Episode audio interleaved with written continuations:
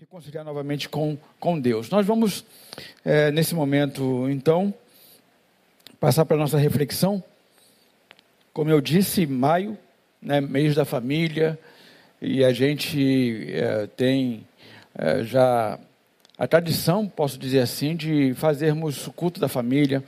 O ano passado não foi possível em função da própria pandemia que a gente vive ainda Hoje nós não temos ainda a possibilidade de receber você aqui, mas uh, a gente não podia deixar de falar sobre família no mês de maio e a gente vai fazer isso agora.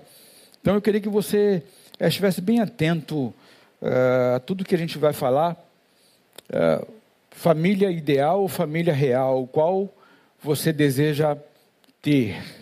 Né, termina com, com uma pergunta e isso não é à toa. Né? A família é, que a gente tem é exatamente fruto daquilo que a gente produz muitas vezes na caminhada, na construção da família, na dinâmica da família. Quando a gente coloca a pergunta, portanto, essa pergunta que é feita no tema, é, é uma pergunta que só você pode respondê-la. E a partir da resposta, é, mesmo que você, a partir é, de agora, que a gente vai desenvolver esse tema, a gente vai pensar em alguns é, conceitos aqui junto com vocês é, você pode fazer uma reflexão e a ideia é que você reflita de, de verdade, porque a, a família que você tem é só a família que você tem. A tua família não repete, a minha família não repete. As nossas famílias são únicas. Né? Então, é, é, exatamente pelo fato de nós estarmos dentro, inseridos nessa família que você está, que eu estou, é que nós somos responsáveis. E a dinâmica que se estabelece não se estabelece do acaso. Não é, é, é por falta de, de, vontade tão somente, não é por falta de, de atitude tão somente, também falta de atitude muitas vezes, mas não é só isso. É com atitude e falta dela. A gente vai construindo a dinâmica familiar é, de acordo com as nossas posturas, com o nosso silêncio. Ou a forma exacerbada com com a qual falamos, ou de maneira é, é, intempestiva que respondemos. E aí a gente vai exatamente fazendo a dinâmica que hoje está estabelecida na nossa família, na minha e na tua. Então só você pode responder nessa pergunta que é feita logo ao final. Eu estou indo de baixo para cima, né, da pergunta para cima de propósito, porque é a pergunta qual você deseja, né, e o desejar é aspiração, é vontade de ter, né, de ter é, alguma coisa. Aí você vai é dizer, mas é, é, eu posso, se a minha família foi é, ideal até agora, posso querer que seja real, pastor? É óbvio, se você quiser. Se você tiver o desejo, se você tiver a vontade, se você promover em si mesmo uma ação de querer, né, de possuir vontade em você, de alcançar aquilo que você começa a propor para a própria vida e, consequentemente, para a vida, é, para a família, claro, claro que pode ser modificado. Tá ok? Então, desejar é o que nos move na vida.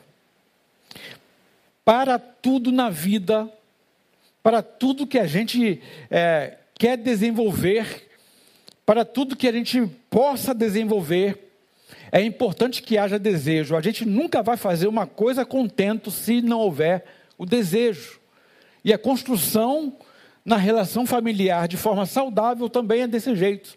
Não tem como, você não, não é, modificará a dinâmica que você tem estabelecido se você não desejar.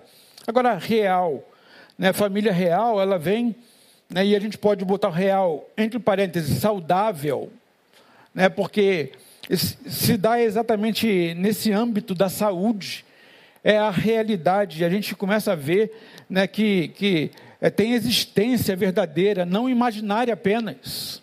A família real, portanto, é a família que é composta por pessoas que existem de verdade. Famílias que são na essência. É aquilo que existe de fato, não somente é, no imaginário. É a realidade que a gente tem para viver. Há quem, tente, é, tem, quem dificuldade de lidar com o real. E por causa da dificuldade de lidar com o real, cria-se o imaginário. E é exatamente a família ideal, né? A família ideal, portanto, ela está muito é, voltada, ela está é, relativizada né, à ideia, é aquilo que a gente constrói, só existe no pensamento. No meu pensamento, no teu pensamento, todos nós temos ideações o tempo todo. Todos nós entendemos que o ideal é que seja assim, o ideal é que aconteça assim, o ideal é que possamos ir para aqui ou para ali, fazer assim ou assado. O ideal é o ideal é estar no pensamento, portanto, né, que possui um grau de, de superlativo. É tudo muito bom, é tudo muito possível o ideal, o ideal, o imaginário, né, as qualidades positivas que se ajustam a um modelo que a gente estabelece. Né, é o perfeito. A família ideal, portanto, é a família perfeita. E aí, dentro dessa concepção, meu querido, minha querida, você que é chefe é, da tua casa, né, você que está inserido nesse contexto aí. Infelizmente, muitas vezes a gente sofre porque a gente é, idealiza uma família perfeita. E quando a gente pensa na perfeição, a gente está pensando exatamente em alguma coisa sem defeito. E, inevitavelmente, é uma realidade que fonte para que a gente é, pense ou tenha uma família que seja ideal, é exatamente as famílias das propagandas, das novelas que a gente muitas vezes acompanha na televisão. É a chamada família margarina, né? É, é tudo legal, as pessoas sorridentes, as pessoas estão plenas sempre, extremamente felizes, sorridentes, bem-humoradas, pessoas bem resolvidas com a própria vida, com todas as dificuldades, com todos os problemas, né? São as casas que elas é, vivem, são, são casas é, bem luxuosas, sempre são os melhores carros, são os melhores tudo, né? São super alto astral. Será que acontece assim comigo com você o tempo todo? Quem é que vive assim o tempo todo?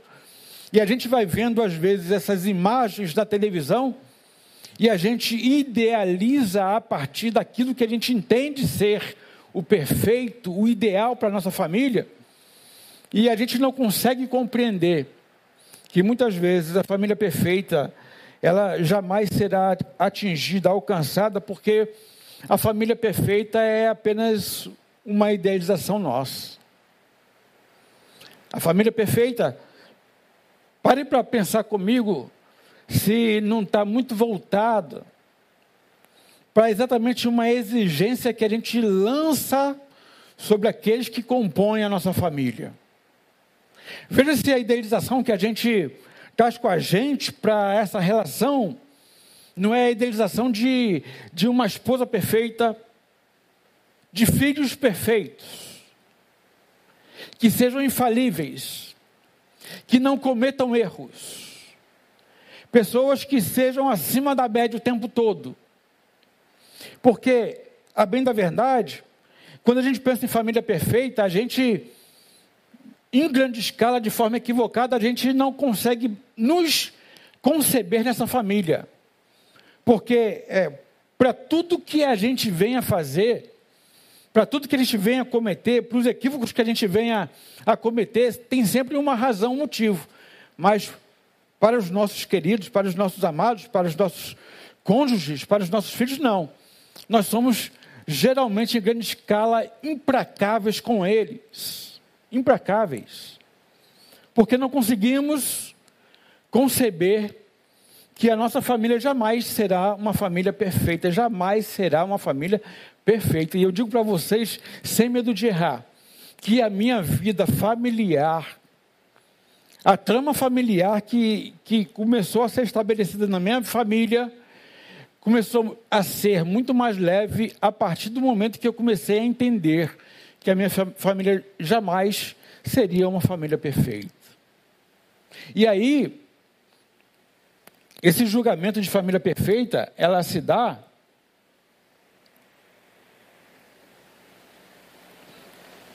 não apenas porque eu descobri que a minha, que a minha esposa é, é alguém que comete erros é, sucessivos. Não é porque eu percebi que a minha filha ou as minhas filhas não são aquelas que é, fazem aquilo que eu achava que elas deveriam fazer o tempo todo. Não. Eu acho que é, é, essa libertação, essa leveza, ou esse ponto de equilíbrio, começou a acontecer a partir do momento que eu entendi que a minha família não será jamais uma família perfeita, porque eu faço parte dessa família. Ah, é? Talvez o maior desafio que nós temos hoje, meus irmãos, seja exatamente a capacidade de nós olharmos para nós.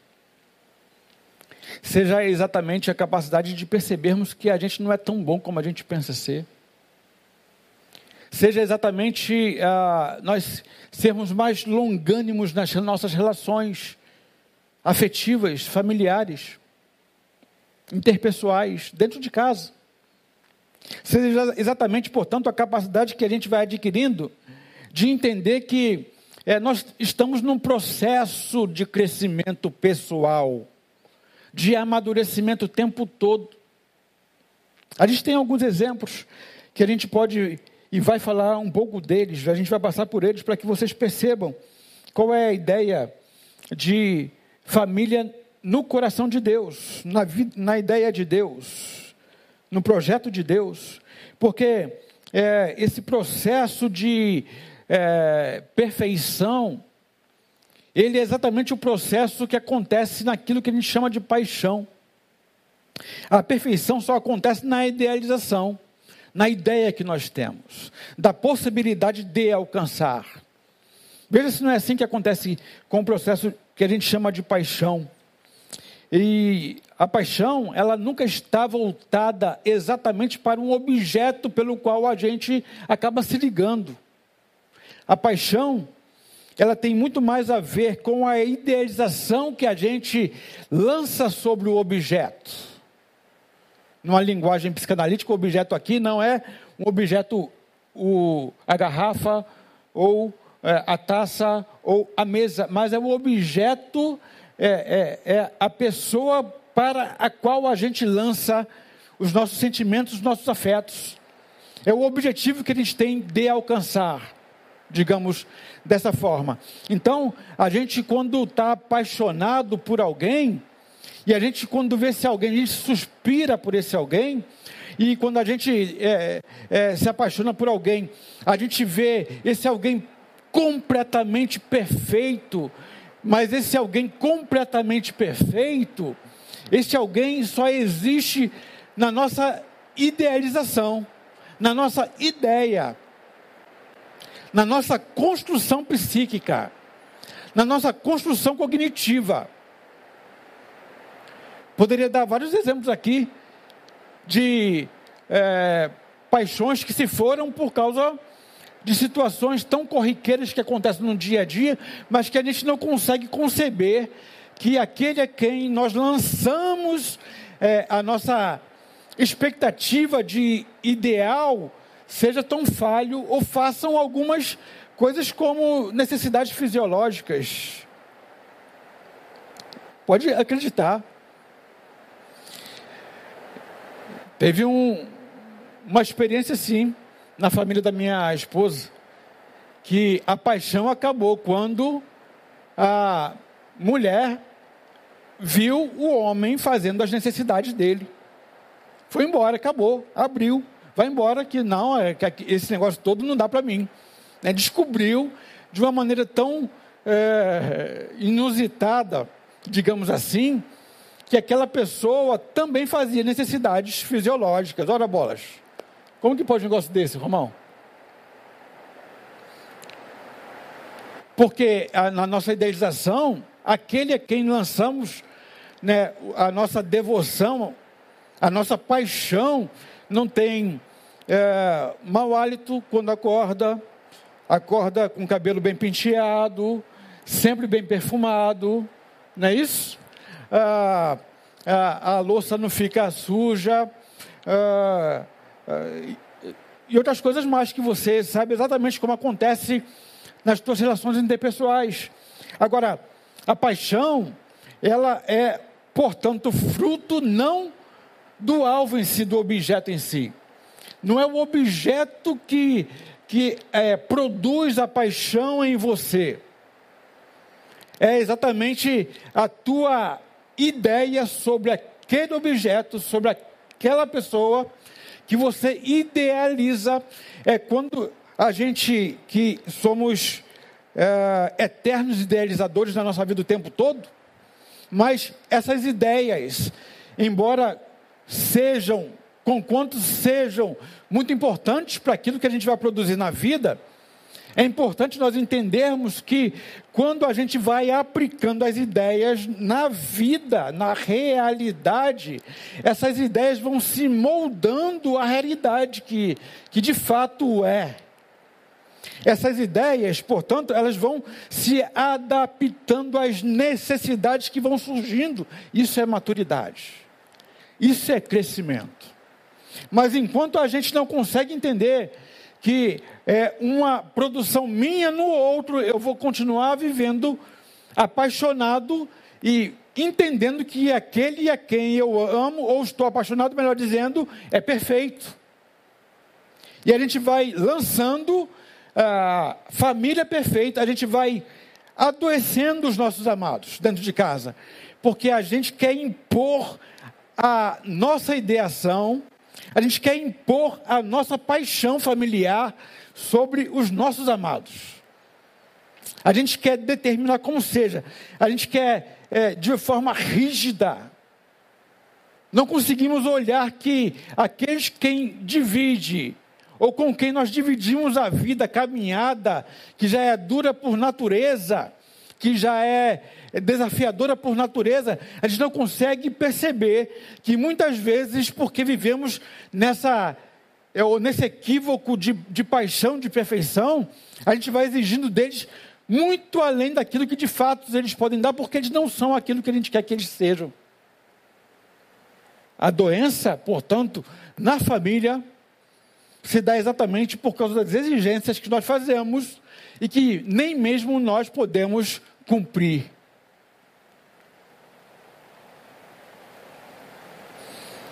A paixão, portanto, começa a se diluir. Quando a gente começa a entender que o alvo da nossa paixão não é exatamente aquilo que eu pensava que fosse. Aí eu já não vejo mais tanta beleza, não vejo mais tanta, tanto charme, eu não vejo mais tanto cheiro, não vejo mais. Não, não, começo começo a, a, a perder o encanto. E aí eu queria abrir um parênteses aqui, que é exatamente isso que acontece também.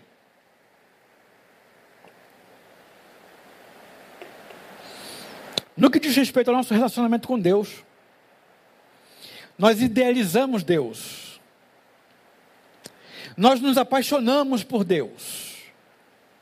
Mas a pergunta é: você se apaixonou por Deus? Ou você se apaixonou por aquilo que você construiu acerca de Deus? Porque quando nós não recebemos de Deus aquilo que a gente achava que Deus tinha que fazer por nós, porque nós construímos a ideia dele naquilo que ele podia fazer por mim, e é exatamente aquilo que eu construo como ideia de Deus. Eu começo a me relacionar com essa ideia. E quando essa ideia não é, é reverberada na realidade, quando eu não começo a ter mais na minha relação com Ele aquilo que eu poderia ter dele, quando Deus começa a ser Deus na minha vida, quando Deus começa a fazer que nunca deixou de fazer e de ser na essência, porque Deus é Deus, se Ele faz, Ele é Deus. Se ele não faz, continua sendo Deus. Mas isso causa uma, uma, um, um, um, uma abertura, um racha no pensamento do, do que a gente tem acerca de Deus, na relação que a gente tem com Deus. Isso causa uma ferida, causa uma brecha, adoece, por quê? Porque a ideia de Deus o tempo todo é se revelar a nós, não nós, não nós construirmos o que Deus é pura e simplesmente, e vivermos pautados naquilo que a gente construiu. Isso é tão fato, tão verdade, queridos, que a relação de Deus para conosco nunca foi nessa dinâmica de paixão. A gente muitas vezes, para mostrar uma intensidade de sentimento, a gente é, procura e a gente percebe assim, qual é o sentimento mais intenso. A gente vê paixão. Então, eu estou apaixonado por ti, Senhor. Ok. Mas a possibilidade da tua relação com Deus durar muito pouco é real, é factível. É factual porque a relação de Deus com a gente nunca é no campo da ideia. A nossa relação com Deus e, e, Deus não se relaciona com a gente no campo da paixão. Veja bem, você nunca vai encontrar no texto bíblico, em nenhum texto bíblico, nunca vi em texto nenhum, em uh, escritor nenhum das escrituras sagradas, de profeta nenhum, de discípulo nenhum, muito menos da boca do próprio Cristo, quando aqui esteve dizendo que Deus estava apaixonado por nós. Muito pelo contrário, ele, ele diz o tempo todo que Deus nos amou. E Paulo, reconhecendo isso, ele diz: o amor de Cristo me constrange. Ele está dizendo o seguinte: que é, a despeito de quem eu sou, das minhas falhas, das minhas limitações, das minhas crises, da minha, das minhas ignomínias, uh, Deus ainda assim me ama. Olha que coisa linda, Romão. Quando Paulo diz, o amor de Cristo me constrange, ele está dizendo o seguinte: Deus, quando se relaciona comigo, não se relaciona com aquilo que eu pareço ser mas ele se relaciona com aquele com quem é, de fato eu sou na essência. E mesmo me conhecendo na essência, ainda assim, ele manda Jesus morrer por mim. Como que pode? Que, que amor é esse? Relacionamento de Deus com o homem, portanto, é um relacionamento pautado na, não na paixão, mas no amor. Por isso que vai dizer que o amor cobre uma multidão de pecados. Por quê? Porque o amor, diferente da paixão, porque a paixão não precisa estabelecer conhecimento. Você não precisa conhecer alguém para você se apaixonar. Paixão platônica, mas o amor, para que seja amor de verdade, você tem que conhecer. Tem que conhecer. Tem que saber das limitações, tem que saber do, do, das piores partes. E ainda assim decidir caminhar junto dividir a vida.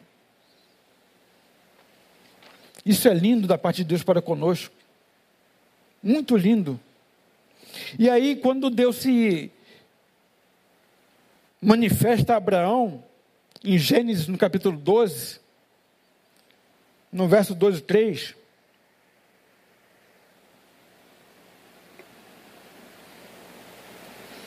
Olha o que diz aí o texto. Deus aparece a Abraão e propõe a ele um pacto. Aquele, né, eu vou pedir que põe no verso 1, era o 2 mesmo, mas eu vou, eu vou estender um pouco mais a partir do verso 1. Né? Então o Senhor veio a Abraão e lhe ordenou: sai da tua terra, da tua parentela, da casa de teu pai, dirige-te à terra que te indicarei.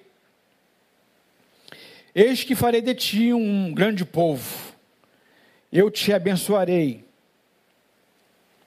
engrandecerei teu nome, serás tu uma bênção.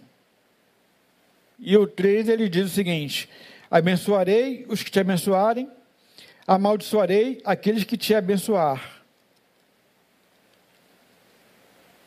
Gênesis, no capítulo 12, no verso 2, 1, 2 e 3, portanto, é, a ideia de Deus para com Abraão era exatamente é, que ele iria para uma terra que iria é, ser é, provida de leite e mel, uma terra abençoada, a parentela dele seria abençoada, a casa dele, do pai dele, é, de todos que estariam com ele seria abençoada, e foi assim, se você olhar todo o contexto futuro a partir desse versículo, ele diz que faria é, um, dele, de Abraão, um grande povo, você conhece essa história também, né, que depois veio Isaac, de Isaac, uh, Jacó, Jacó, José e assim uh, sucessivamente. Os pais, os patriarcas de, de uma grande nação, Israel, povo de Deus, começa exatamente em Abraão. E aí ele diz no verso 3, novamente, que eu não li aí: Abençoarei os que te abençoarem, amaldiçoarei aqueles que te amaldiçoar. Por teu intermédio abençoarei todas as famílias sobre a face da terra, ou todos os povos, em algumas versões, as famílias. Deus diz, por intermédio de Abraão, que todas as famílias seriam abençoados, todos os povos seriam abençoados. Ok, que coisa linda. Nós vivemos, eu e você vivemos ainda hoje a partir dessa promessa, porque nós somos também povo do planeta Terra. A bênção que Deus diz a Abraão chega a nós, nos alcança. Nós somos abençoados. Eu e você temos, a despeito do que vivemos hoje da nossa família, uma família abençoada. Amém? Você pode profetizar sobre a tua família dizendo: você tem uma família abençoada em nome de Jesus.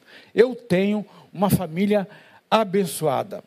A família abençoada, portanto, não, não diz respeito a uma família perfeita. Não tem absolutamente nada a ver. A família perfeita já falamos o que é. Família abençoada, portanto, é uma família que cresce conjuntamente. É uma família que amadurece junto. Agora veja bem que Abraão é esse homem, esse grande homem. É o patriarca, o grande patriarca, o grande Abraão, o pai da fé. É esse que entrou na galeria da fé. Lá em Hebreus nós vemos Abraão sendo citado pelo autor como o grande pai da fé. Está na galeria, com honra. Era um homem de honra. Até os dias de hoje, Abraão é honrado, principalmente é, em Israel, origem, sua origem. Mas algumas coisas aconteceram na vida desse grande homem que eu queria, de forma bem sucinta, passar a vocês. Porque Deus chama, diz que ia abençoar, e Deus abençoou, e faria dele uma grande nação, e Deus fez dele uma grande nação, e falou que ia abençoar a família, e a partir dele abençoaria todas as famílias da terra. As famílias hoje são abençoadas, independente das dificuldades que se passa, cada família tem as suas vicissitudes. Mas a bênção de Deus vai sendo sobre a família o tempo todo, como é bom estar em família, e que desafio é estar em família. Falar de família não é tão simples exatamente porque é nela que a gente se constrói para a vida. É nela a família que a gente se torna. E é verdade, é verdade sim, que em muitas famílias, às vezes, é nela também que muitas pessoas adoecem. Adoecem por causa da ideação, do ideal, do imaginário. Mas a ideia que eu quero passar para vocês hoje aqui é exatamente a capacidade que a gente tem de olhar para a nossa família com um olhar diferenciado. Nós somos agentes de mudança e de transformação. Nós somos responsáveis por fazer isso. Há um texto que você conhece muito bem, se não conhece, vou citá-lo aqui, que diz que aquele que não cuida dos seus, principalmente dos da sua família, nega a fé e é pior do que um incrédulo. Veja bem que ali não está falando que é o pai que cuida do, da, da, da, esposa e dos filhos, não é a mãe que cuida do esposo e dos filhos, não é os filhos que cuidam só do pai ou da mãe. Está falando que aqueles, aqueles que não cuidam. Então é recíproco, é o tempo todo, é feedback, é ida e volta, é abençoando-se mutuamente. Então, é a dinâmica que eu vou escolhendo, juntamente com aqueles que compõem a minha família, para que a minha família seja, se torne o tempo todo. Agora, Abraão é esse aí, que teve o privilégio de receber a presença do Altíssimo, do Eterno. Agora, olha como que ele, a despeito de ter recebido o, o, o Altíssimo, de é, uma grande nação se tornaria a partir dele, que ele ia para uma terra que, que, que seria é, cheia de, de é, uma terra fértil, leite e mel. Veja bem que é, em Gênesis 12, no 10 a 20, e Gênesis 20, no 2 também, né, você pode ler esses textos em casa, mas está aí citado para que você possa acompanhar. Né? Não lerei porque são vários versículos e a gente tem um tempo aqui. É, veja bem que nesses dois contextos, tanto do Gênesis 12, 10 a 20, e no Gênesis 20, no verso 2, de forma repetida, Abraão é, permite com que Sara seja é, oferecida ao rei do Egito e Abimeleque. Veja bem que quando Abraão está saindo, né, Deus fala com ele no verso 12, no capítulo 12, e aí vai depois Abraão migra para o Egito, logo no, no verso de número 10, né, porque veio escassez, fome sobre toda a terra de Canaã naquele tempo, e ele vai para o Egito que tinha fontes, tinha alimento, e quando chega lá, ele combina o seguinte com Sara, com Sarai à época ainda.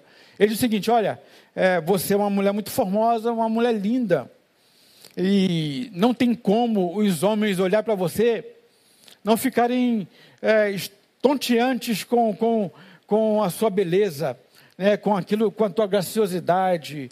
Né, você é alguém que onde chega arrebata. Né, não tem como os homens não olharem para você.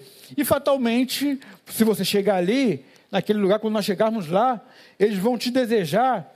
E é bem provável que, porque você é um peregrino naquela terra, eles vão querer é, acabar com a minha vida para ficar com você. Porque acaba com o homem, com o marido, com o esposo, está é, tá viúva, agora então, né, então vamos fazer o seguinte: você vai dizer que você é minha irmã. O homem que foi visitado por Deus. Um homem que foi alcançado por Deus, teve a graça de receber a visita do Altíssimo. É exatamente o mesmo homem que oferta a sua esposa para outros homens. Abraão mente acerca de Sara e mais, enriquece por causa de Sara, porque ele, quando é descoberto, a gente vê que o faraó dá é, benfeitorias para ele, dá animais para ele, dá alimento para ele, e diz: Ó, oh, segue a tua vida aí, você fez isso, não, não, precisava ter feito isso, cara. Pelo amor de Deus, você complicou minha vida aqui. Né, o mal começou a me suceder aqui e eu descobri, né, por revelação de Deus, que, que ela é tua mulher. Como que você fez isso comigo? Abraão, o homem que recebeu a presença do Eterno, do Altíssimo. É, Será que Deus se equivocou? Quando escolheu Abraão?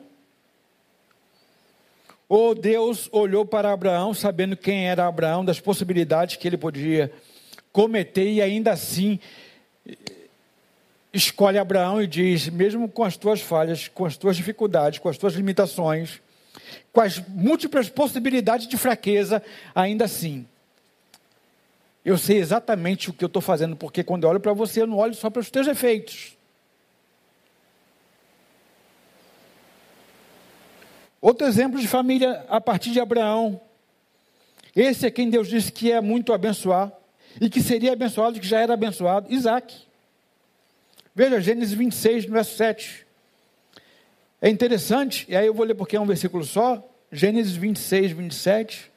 Olha o que diz: Quando os homens do lugar o questionarem sobre sua mulher, ele alegou. O questionaram, né? Olha o que Isaac falou para os homens. Ela é minha irmã, porquanto teve medo de revelar que era sua esposa. Caramba! Quem tinha feito isso? Será que eu estou lendo o texto certo? Será que eu estou lendo aqui sobre Abraão e confundindo com Isaac? Não, irmão. É o filho que repete o pai. É o que o filho aprendeu com o pai, ou ouviu dizer da história do pai. Ah, pai, cuidado, cuidado com os teus exemplos, pai.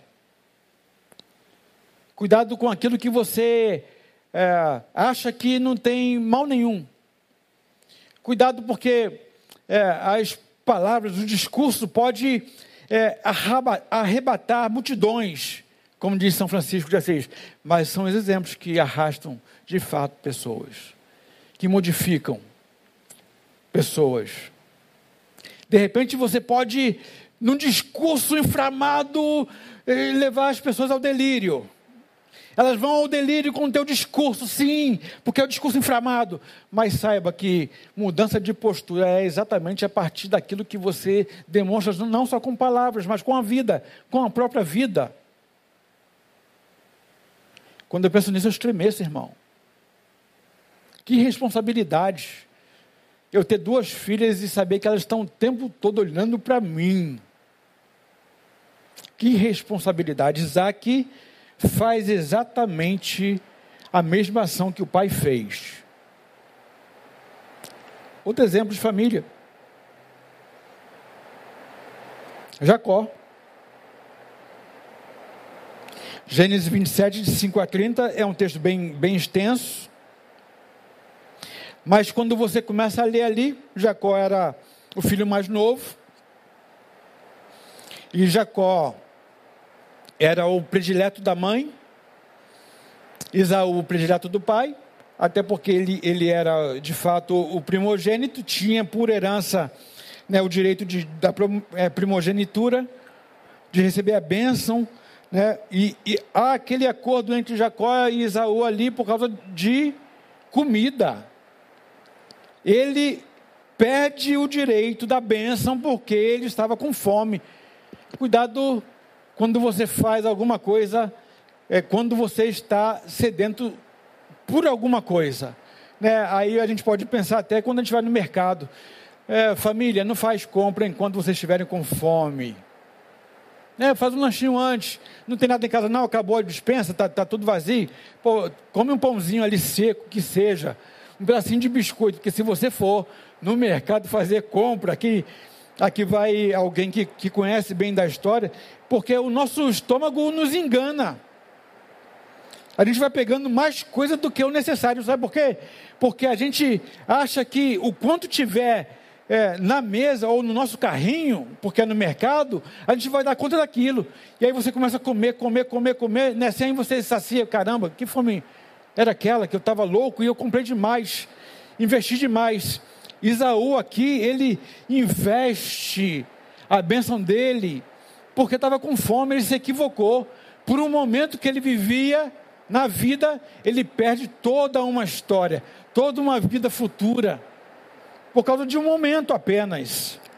Mas esse contexto também vai trazer para nós, além dessa história aqui, né, de da primogenitura pelo ventre, vai trazer exatamente é, a trama entre a mãe e o filho mais novo para enrolar o pai e, e ganhar a bênção do filho mais velho. É exatamente isso que acontece nesse contexto. Que coisa triste, é um conluio que existe aí nesse texto. É a mãe com o filho, que eles mentem para o pai, para que o, aquele que era mais querido, que era mais amado pela mãe, em detrimento ao outro filho, pudesse ser abençoado. Que coisa terrível. Dentro da casa de um patriarca.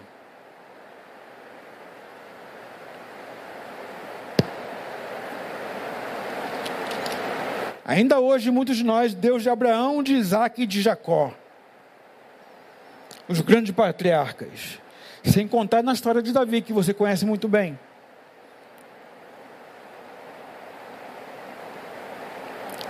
Que já na, filha, na família de origem tinha dificuldades ali. A gente percebe em 1 Samuel 16, 10 e 11.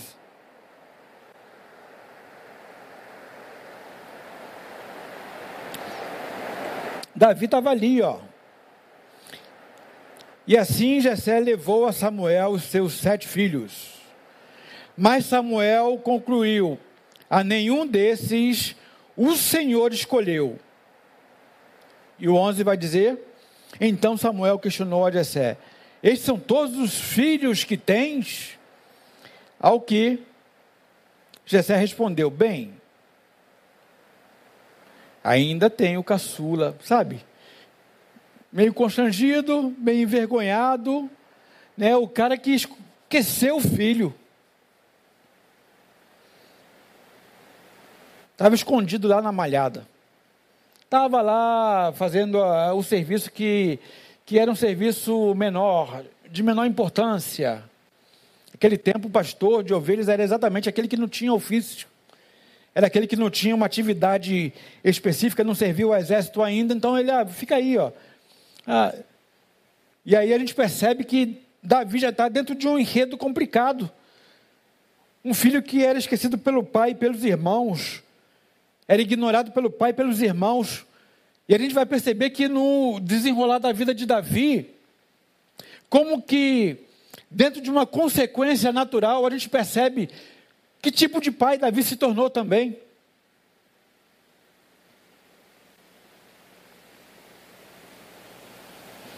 A gente vai ver a partir de 2 Samuel, no capítulo 13, que ele tem ali, porque não foi um pai presente que é, estava atuante, olhando para as necessidades, para as dificuldades, ajudando, compreendendo, ouvindo, aconselhando, abençoando, reprimindo. A gente vai vendo a sequência do que vai acontecendo na história de Davi como pai, o homem segundo o coração de Deus. Agora, o que, que tem a ver tudo isso com a gente. Tem a ver que desde o princípio, quando Deus chama Abraão e diz que a família, todas as famílias da terra seriam abençoadas, ele está dizendo o seguinte: eu não trabalho com perfeição humana, porque eu sei que vocês são caídos. Todos vocês são caídos, todos vocês são limitados, todos vocês são falhos. E mas ainda assim eu quero dizer que eu estou pronto, se vocês quiserem me derem espaço me derem abertura, me derem um lugar na família de vocês. Eu quero fazer que a família de vocês se torne não somente uma família perfeita, mas uma família que seja saudável, uma família que seja uma família de verdade, que vale a pena estar, que seja de verdade, que seja uma família real, que viva na realidade, nas vicissitudes da vida, das dificuldades, das limitações, das complexidades, dos medos, dos pavores, das inferioridades, tudo isso que abarca esse corpo aqui, irmão, essa mente, esse coração, que você sabe muito bem que, é que você vive na sua vida, que você está consigo, essas dificuldades todas, Deus está dizendo: eu sei da tua estrutura, eu conheço da tua limitação, mas mesmo assim eu quero abençoar a tua família.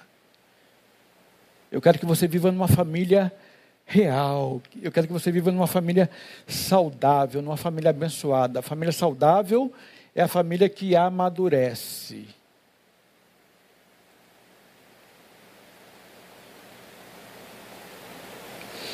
Ouvindo essas histórias todas que a gente vai falando aqui, talvez o que nos resta só é, é chegar à conclusão que talvez a nossa família, teoricamente, não seja tão ruim como a gente pensava. Quando você vai vendo o desdobrar da família dos patriarcas, será que a tua família é tão ruim como você achava que fosse? Será que a tua esposa, o teu esposo, os teus filhos são tão ruins assim? Bem, como eu falei para vocês logo no início dessa palavra, é que as nossas famílias não se repetem.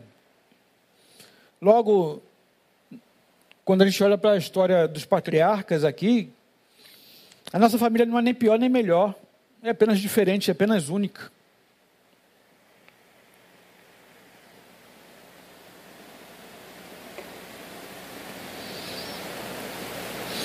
Esse Davi aí que a gente falou dele agora, né, que é o homem segundo o coração de Deus, ele no Salmo 139 ele fala sobre algumas coisas tão lindas, né? Você já ouviu algumas vezes em outros contextos aqui, mas eu queria é, pincelar de forma bem, bem rápida.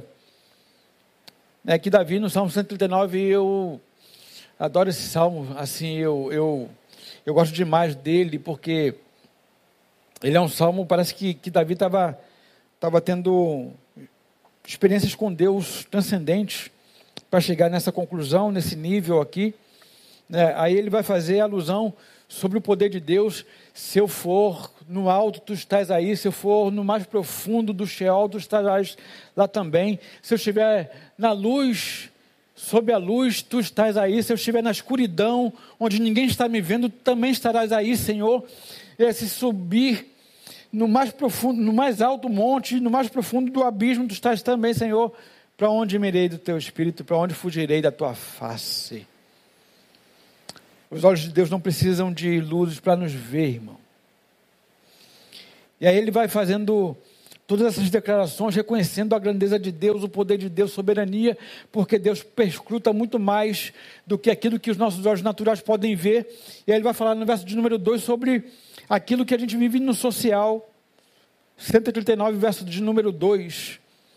Ele diz assim, ó: Sabes quando me sento e quando me levanto é no social, é quando você vai cumprir o teu expediente lá no emprego, é quando você vai no encontro, é numa reunião profissional. Né? Hoje em dia, é, salvo pandemia, as, as coisas estão bem diferenciadas, mas no natural é assim que acontece na nossa igreja, quando você está tá reunido na igreja, né? quando você se encontra em família, é o sentar e o levantar, é o cumprimento da vida social que a gente vai vivendo o tempo todo, a gente vai manifestando o tempo todo. no verso 3, ele vai falar de um, de um, de um aprofundamento da existência humana. Ele fala: discernes minha caminhada e a minha pousada. É onde eu durmo, quando eu durmo, quando eu deito. É a minha intimidade. É quem pode adentrar minha intimidade em grande escala. É exatamente aqueles com quem a gente divide a vida, com quem está debaixo do mesmo teto que você. Ele está falando exatamente da família né, é, é, é com a minha esposa que eu me deito todo dia. São ah, exatamente as minhas manias que ela conhece e eu as dela. Exatamente as falibilidades, os equívocos muito mais é, é, socialmente escondidos, mas aparentemente dentro da família. Os rompantes de ignorância que surgem muitas vezes né, que ninguém sabe, porque no social a gente não apresenta, a gente não mostra que todo mundo é maravilhoso, né? Todo mundo é perfeito, porque afinal de contas eu tenho que apresentar no social aquele que será recebido e que será aceito pelo social, mas na família não, ele está falando. Então, é exatamente a ideia que Davi vai trazendo para a gente. Existem instâncias da nossa vida que a gente vive muito mais no privativo, no privado, né? É vida privada, é vida em família, é na, vida na intimidade. Né? Ele vai falar sobre isso, mas ele, ele vai aprofundando um pouco mais sobre é, instâncias da nossa vida. Ele vai no verso de número 4 falar de uma outra instância. Ele diz: Porquanto a palavra ainda não chegou à minha língua, e tu, ó Deus, ó Eterno, já a conheces completamente. Ele está falando o seguinte: é exatamente a vida do consciente. São os pensamentos que me passam o tempo todo. E que muitos deles eu não posso dominar, ou a maioria não posso dominar de fato. Não podemos dominar o que vem à nossa cabeça. E ainda, Senhor, que não haja nenhuma palavra na minha boca, mas o meu pensamento tu já conheces. Ele está falando da consciência, da tomada de consciência. Ele está falando da tomada de, de entendimento da própria vida que acontece todo dia. É exatamente dessa maturidade que a gente vai alcançando, vai atingindo, e a nossa percepção é a partir da consciência que a gente vai tomando da vida, das experiências vividas. E a gente vai alcançando experiência, vai juntando experiência, e essas experiências vão norteando a nossa vida as nossas relações interpessoais, as nossas relações pessoais, familiares. E aí, Davi não para por aí, no verso 23 e 24 do Salmo 139, ele vai, para mim, chega na essência de nós.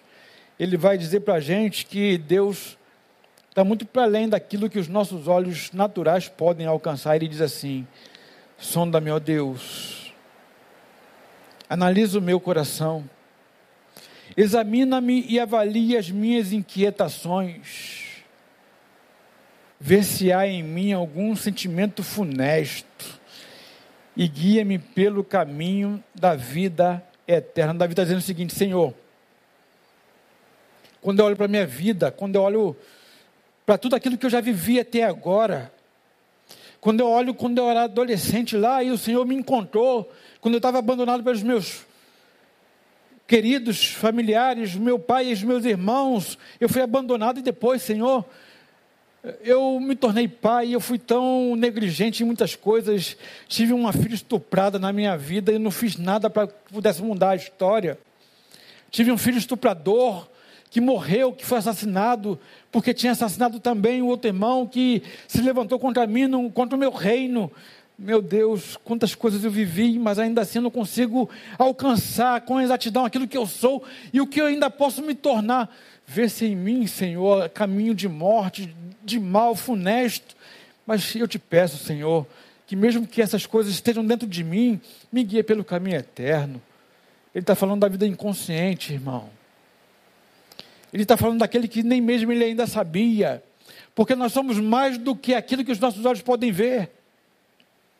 Davi alcançou aqui um nível de excelência no que diz respeito à compreensão da transcendência, da relação com o eterno. Agora, o que, que tem a ver isso com família? Tem a ver exatamente que muitas vezes a gente vai trabalhando, vai entendendo, vai tratando a nossa família, sempre é, do social para o transcendente, para o inconsciente. E o social é o que mais vale. A gente quer impor, quer apresentar a nossa família. Olha como a minha família é perfeita. Olha como eu ganho bem, como eu moro bem. Olha o que eu tenho na minha vida. A minha esposa cozinha bem, ela é bonita, ela é bela, olha como ela é mais bela. As minhas filhas estudam em bons colégios, estão bem formadas na vida, olha assim, todas em sujeição, todas me respeitam, porque eu é que fui. E aí esse camarada, ou essa camarada, dependendo do contexto e da relação, da dinâmica familiar, eles vão entendendo que é aquilo que apresentam para a sociedade. Para o que a sociedade avalia para o que a sociedade olha, mas eles não estão preocupados se aqueles que compõem a família estão felizes naquele ambiente, por mais que tenham.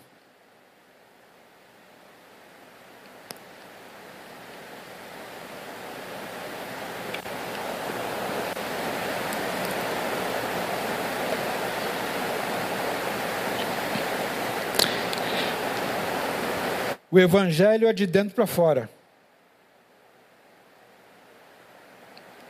Deus modifica dentro e naturalmente tudo aquilo que é a partir do que foi modificado dentro começa a ser transformado. Porque, como diz a palavra, não é por força nem por violência, mas é pela minha palavra, diz o Senhor. Muitas vezes nós ficamos cansados, a gente vai se cansando na vida cristã, porque a gente não entende que a gente está mais preocupado em convencer o outro de que nós somos, do que deixar naturalmente fluir rios de água viva. A partir do encontro com o Cristo, de nós flui rios de água viva essas águas vivas vão purificando, vão limpando. E naturalmente as minhas ações, as minhas falas, os meus pensamentos, as minhas decisões vão sendo transformadas. Ora, bolas, o que, que tem a ver com família? Tem tudo a ver. Porque a família saudável é família, a família real é quando a gente compreende cada parte que compõe a família. É quando eu, como, como marido, como pai, dentro desse contexto, eu olho para a minha esposa e eu quero saber exatamente o que, a, o que falta a ela. E eu estou preocupado com a falta que ela tem, com a necessidade que ela tem para as minhas filhas. E eu vou facilitando o caminho delas. Eu vou direcionando o voo das minhas filhas na educação. Porque eu vi uma frase muito bonita: educar não é cortar as asas, é direcionar o voo. Nunca mais esqueci dessa frase no, no outdoor. É exatamente o papel do pai é direcionar o voo. É deixar a filha voar, o filho voar, mas ele está aqui, ó, estou junto, vamos lá. Então a família saudável, dentro desse contexto aqui que Davi está falando de si mesmo, no individual, aplicando na família, é quando aqueles que estão dentro da família estão preocupados no que está acontecendo dentro e não fora. Não está se importando com o que você vai dizer da minha família, irmão.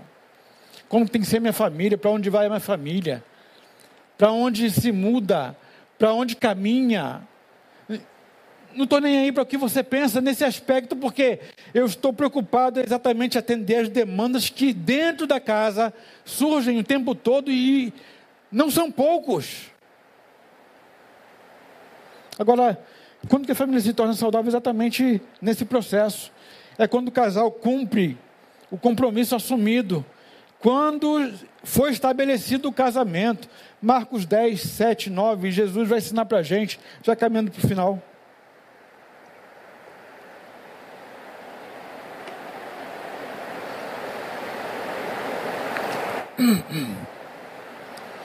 Jesus indagado acerca do casamento. Perdão. Ele diz: Por essa razão, o homem deixará pai e mãe e se unirá à sua esposa. E os dois se tornarão uma só carne. Dessa forma, eles já não são dois, mas sim uma só carne. Portanto, que Deus uniu, não separe o ser humano. Jesus está ensinando uma dinâmica que muitas vezes nós não conseguimos compreender. Muitos ensinamentos nesse texto que já é muito conhecido, muito batido, casamento a gente ouve muito. Algumas verdades muito muito peculiares é, e Jesus já começa falando logo de cara. É que é, o casamento não é para crianças e às vezes muitas dificuldades de famílias que a gente vive hoje, vê hoje, acompanha hoje, se dá exatamente porque foi estabelecido o casamento e, consequentemente, a família por duas pessoas que não estavam qualificadas para é, contrair o matrimônio. Jesus está falando de deixar o homem, pai e mãe, iniciar sua mulher. Jesus está falando que casamento não é para criança, é para homem, é quem amadureceu. Jesus não está falando de cronologia. Jesus está falando de maturidade, de capacidade de discernimento, de enfrentamento de problemas, de é, capacidade de busca de soluções, de desenvolver parceria, companheirismo na caminhada. É alguém que entende a vida e, e sabe que as bagagens que vai levar do casa, do, da família anterior tem que ser verificada. Jesus está falando Portanto, dentro desse aspecto aqui, que é necessário que se respeite a singularidade, porque ele diz: deixará o homem pai e mãe e se unirá à sua mulher. Jesus está falando que são duas pessoas. Portanto, duas pessoas que são extremamente, totalmente singulares. Quando a família rígida, quando a família idealizada, perfeita, se estabelece, é exatamente quando uma das partes que é, prevalece sobre o todo vai determinando onde o todo vai, a partir dele. São pessoas que se servem da família, mas não servem a família. Uma diferença da família ideal e da família real é, portanto, exatamente isso. É que a família ideal é ideal para quem? A minha família é ideal. Ideal a partir de quem? De qual ideação? De qual pensamento? De qual construção? De qual percepção? Jesus está falando aqui, portanto, que a família se torna saudável quando o casal assume o compromisso assumido de, era, de, de que é respeitar a singularidade. Deixará o homem, pai e mãe se unirá a sua mulher. A mulher que é singular, criada por Deus, uma persona diferente, única, que tem valores, que tem princípios, que Deus ama, que muitas vezes deixa de ser a partir do momento que casa. Não tem como ter saúde. Respeitando a singularidade. Quando o casamento ou o casal assume né, o compromisso de não ficar brigando à toa, apenas pelo ego adoecido. Porque existe uma diferença da briga por causa do ego que adoeceu, e existe a, a, a diferença do conflito que é inerente à existência humana, irmão, irmã. Conflito faz parte da existência humana desde que o homem é homem. Conflito o tempo todo, porque, como eu falei agora há pouco, a singularidade existe. Ninguém vai ter a mesma percepção que eu tenho da garrafa. Pode se semelhar em muita coisa, mas será sempre único, peculiar à pessoa. E aí, por causa disso, existem conflitos naturais. É como se é, osso com osso batesse, não há um encaixe natural. Agora, o conflito existe para ser resolvido. O que não pode, esse conflito virar confronto briga de ego de pessoas que adoeceram.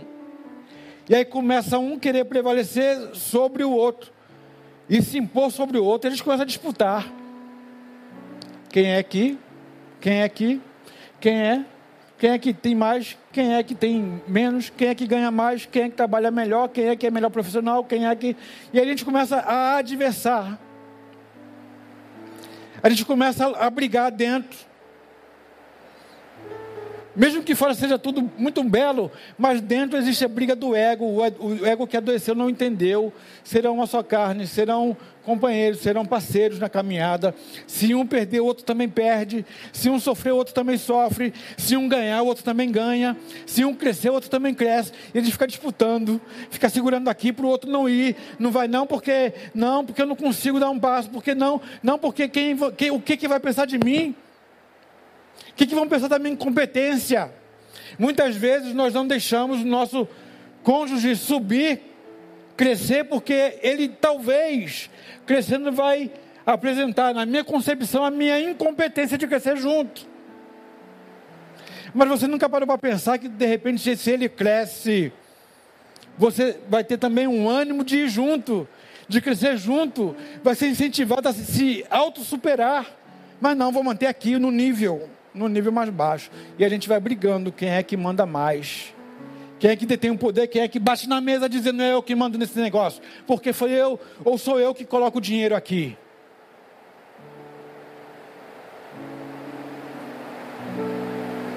Não tem como ter família saudável, real. Uma família fictícia, imaginária, adoecida. Quando o casal cumpre o compromisso assumido de estabelecer parceria através da comunicação, se nós somos dois seres diferentes, únicos, o meu mundo gira em torno de mim. A minha percepção está dentro de mim. As loucuras da minha mente estão dentro de mim.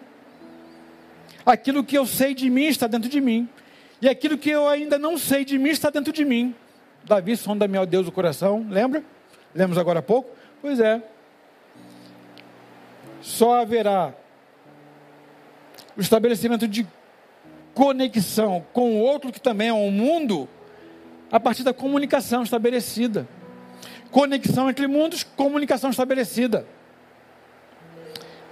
Agora, a comunicação que se estabelece entre os mundos, para que eles tenham interação, se conheçam mutuamente e, e toquem interajam entre eles, a comunicação tem que ser saudável.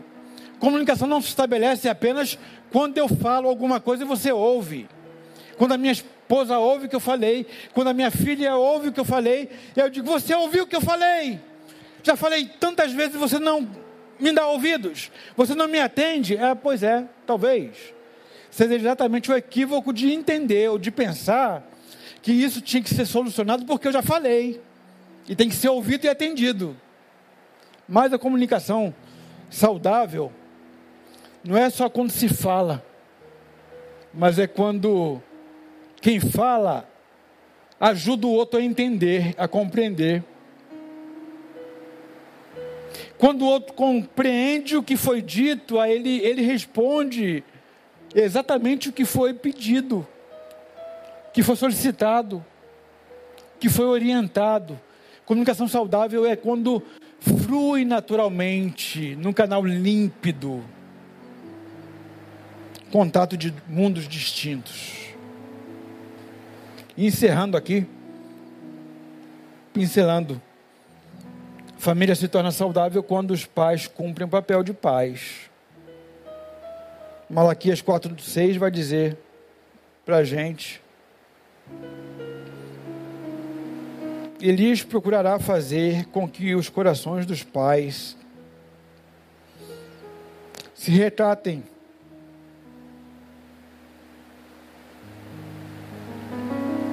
mais o cumprimento perante seus filhos. Olha só, o coração dos pais, os corações dos pais se retratem perante seus filhos. Se ele diz que há uma necessidade de se retratar, é porque alguma coisa aconteceu nesse caminho.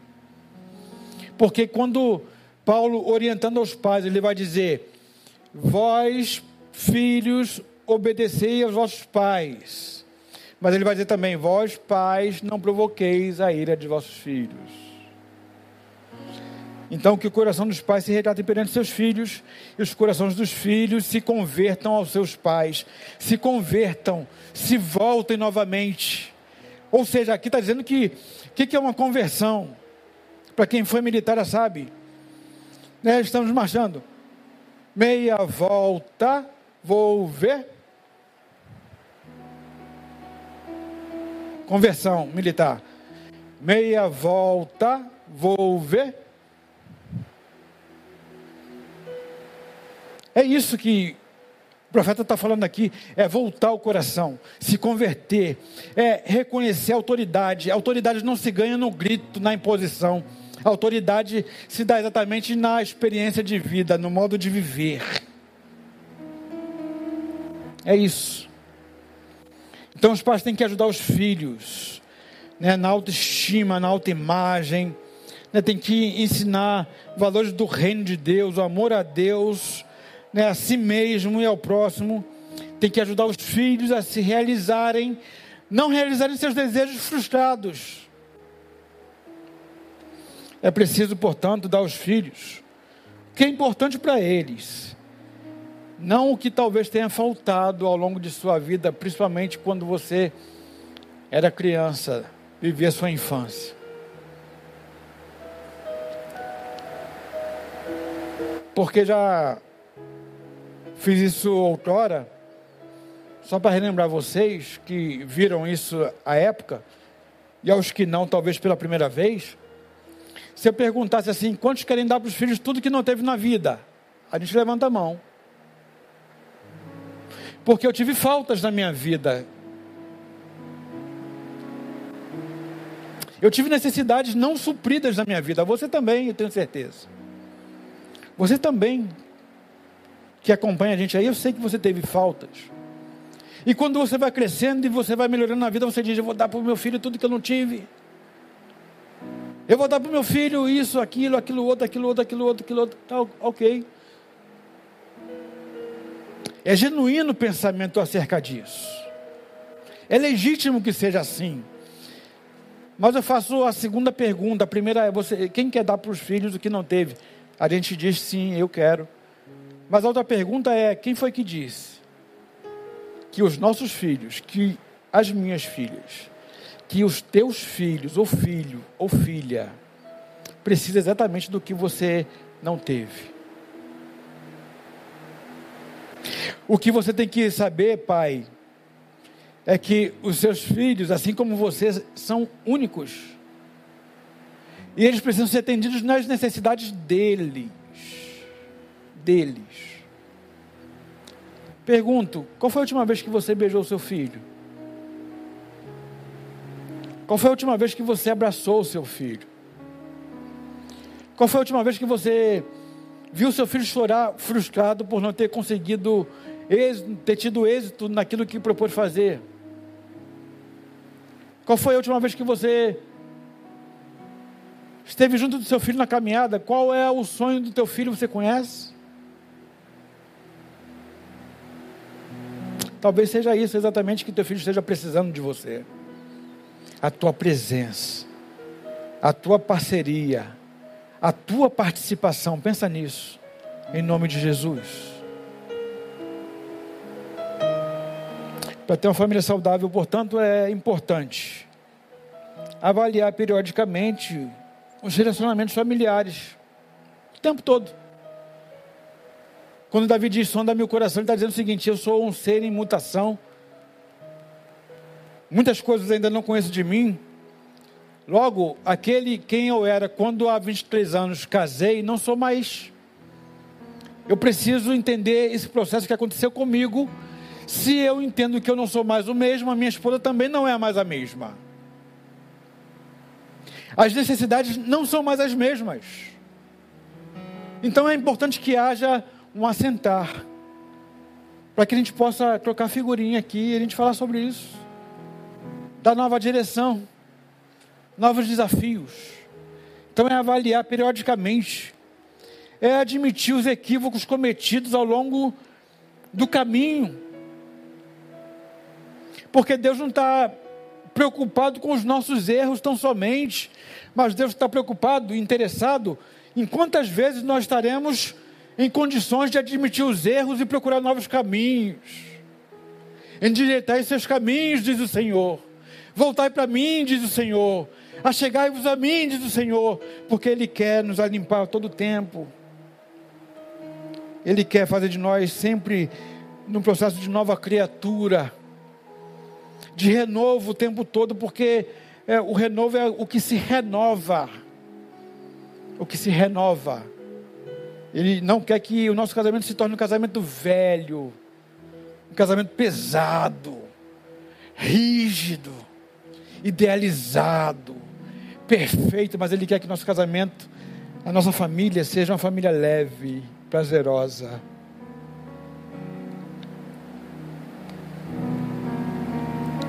Então, avaliar, admitir, reconfigurar, com escolhas mais acertadas, construída pelos parceiros que a gente tem dentro de casa.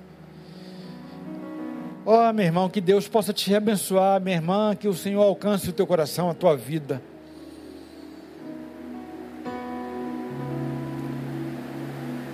Que Ele possa perscrutar você nesse dia, nessa noite. Que Ele possa derramar um bálsamo de refrigério de graça e de paz. Que Ele quebrante o teu coração, para que você entenda que talvez por causa dessa rigidez com a qual você tem levado a tua vida, na idealização que você trouxe para si e para quem você ama, porque eu reconheço que nem, não é o fato de você, às vezes, viver na, na idealização da família perfeita. Você não ama os seus.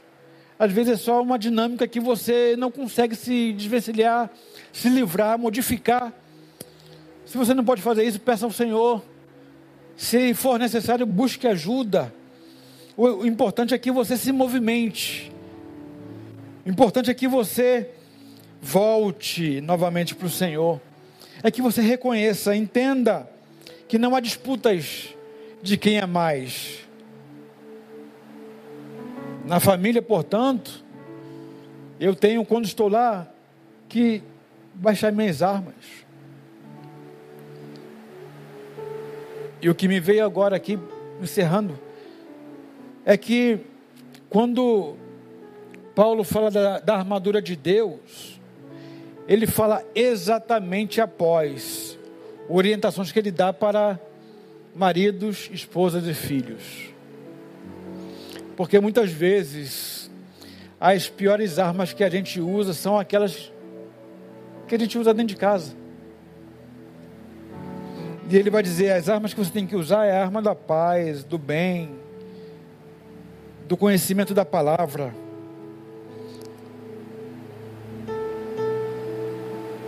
Paulo ensina a palavra para que você viva em família, que a tua família seja abençoada, que você seja encontrado por Ele, encontrado por Ele nessa noite, e que seja o pontapé inicial de uma nova história a ser escrita, com o entendimento de que Deus conhece a estrutura, sabe que somos pó, que temos muitos defeitos, mas também temos virtudes Está na hora de a gente valorizar as virtudes e botar os defeitos um pouquinho de lado. Não os ignorando, mas sabendo que eles estão ali. Mas que as virtudes é que nos aproximam porque nos fazem viver em união. E os defeitos, eu tenho que ajudar, colaborar a minha esposa e as minhas filhas a superar os defeitos delas. E da mesma forma elas a mim de modo que a gente vai se ajudando mutuamente na caminhada, exaltando as virtudes e superando os defeitos. Isso é família saudável. Isso é família abençoada. Isso é família real, sonhada por Deus para nós. Há de ser verdade na sua vida dependendo de você. Porque afinal de contas, como eu falei no início, a resposta qual família você deseja ter só você pode dar. Responda isso para si. Depois compartilhe com Deus e com os seus amados em nome de Jesus. Amém? Vamos orar?